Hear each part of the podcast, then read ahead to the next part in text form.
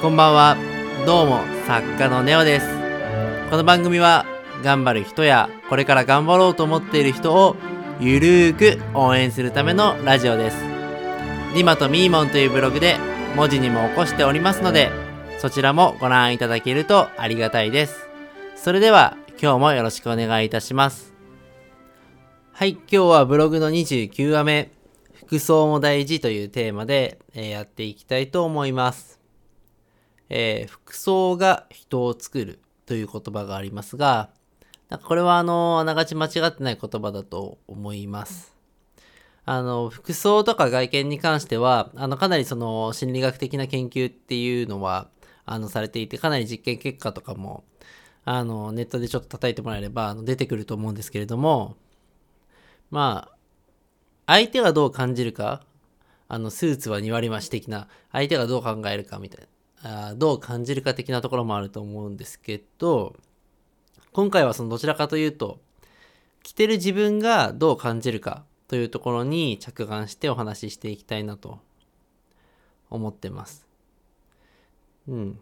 まあ、あの、皆さんもご経験あると思うんですけど、やっぱりそのきちんとした身なりをしている時というのは、やっぱりきちんとした行動を取ろうと思うし、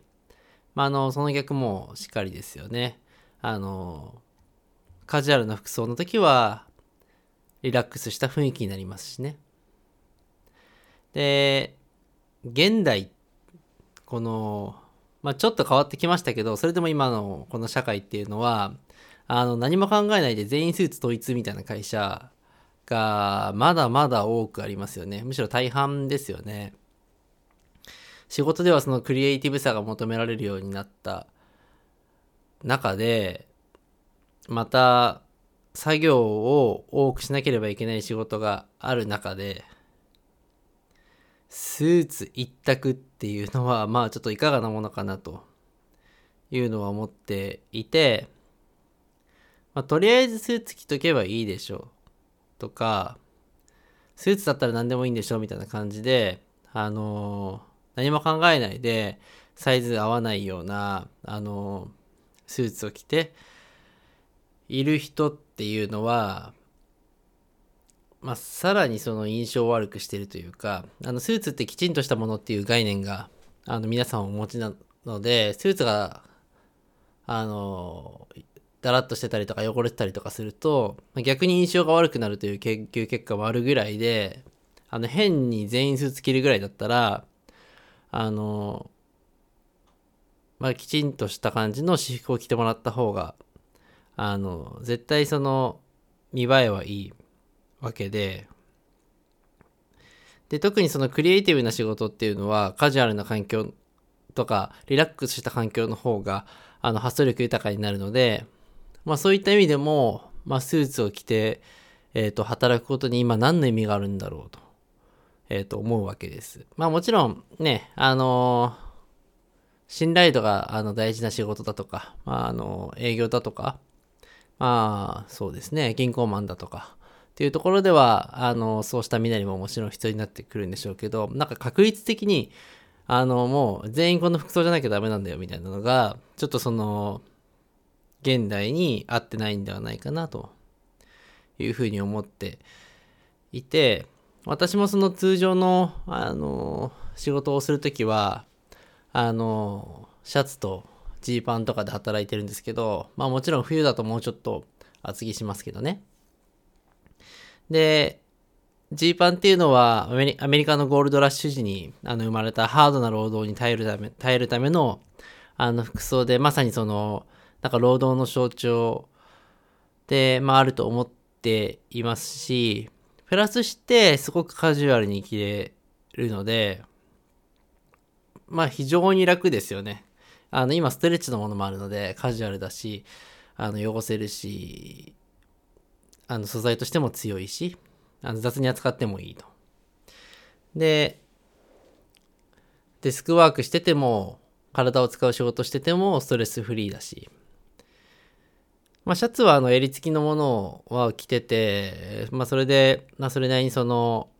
なんていうんですかね、きちんとしてる感は出つつも、あのフランネルシャツみたいなカジュアルなものを着ることも多くて、あの、シワとかスレとか気にして、あの、やんなくてもいいし、私アレルギー体質なんで、やっぱりマシンオッシャブルで結構洗えないと嫌なんですけど、あの、花粉とか、まあ、そういったものを、あの、つくとダメなので、なので、まあそういうの気にしなくていいっていうのはね、あの、非常にその、楽だなと思っていて、あの、そういうのにか、なんか、物を管理して手入れするのとかってすごく時間かかるじゃないですか。革靴とかもそうなんですけど、まあ、あの手入れすることが好きな方っていうのはもちろんそれでよいいと思っててあの否定はしないですしそういった服装が好きっていう方もいると思うんですけどあのしっかりと管理をしなきゃいけないっていうのはあのプライベートな時間をあのそれに奪ってしまうそれに奪われてしまうっていうことも、まあ、考えられるので、結構その、どんな服装を着るかっていうのが、自分のその、ライフスタイルにすごく大きく影響してくるというふうに思うんですよね。で、まあ、長くちょっとなっちゃったんですけど、自分の話してて。あの、結局自分が最も快適だなって思ったりとか、自分が最もその、自信に溢れると思える服装を、まあ、することこそが、まあ、日々の幸せにつながっていくんじゃないかなと思っていて、まあね、あの、さすがにちょっと外を歩くのをためらうような服装だったりとか、あのコスプレしたまま会社に行くとかってなかなかまあ難しいのかもしれない、知れないですけど、あの、まあそういった服装で働ける会社を私はまあずっと選びながら歩いてきたわけなんですが、うん、皆さんにとってどういう服装で生活していきたいのかなっていうのが自分のなりたい像こういうふうになりたいよっていうところとあのまあ合致してくるんだと思うのでそういった、えー、ところから服装を考えて毎日着るものを選んでいってもらえたらいいんじゃないかなと私個人的には思います。皆さんにとってベストだなって思える服装はどんな服装ですか？まあ今ね、そのスーツ統一系の会社にいるのであれば、あの、すぐにそういう、え服装でね、会社行くのっていうのは難しいんだと思いますけど、まあ実際そういう会社がね、あの、生き残っていくんではなくて、やっぱ服装がね、ある程度自由にできるような、あの、会社の方がクリエイティビティ的には絶対いいはずなので、残っていくんだと思うので、まあそういった面も含めてね、いろいろ考えて、あの、言ってもらえる機会に、あの、なればいいんじゃないかなと思います。はい。えー、次回は、えっ、ー、と、ブログの30話目ですね。雨の日を楽しもうというテーマで、えっ、ー、と、お話をしていきたいと思います。はい、えー、では今日はこれで終わりにしたいと思います。それではまた。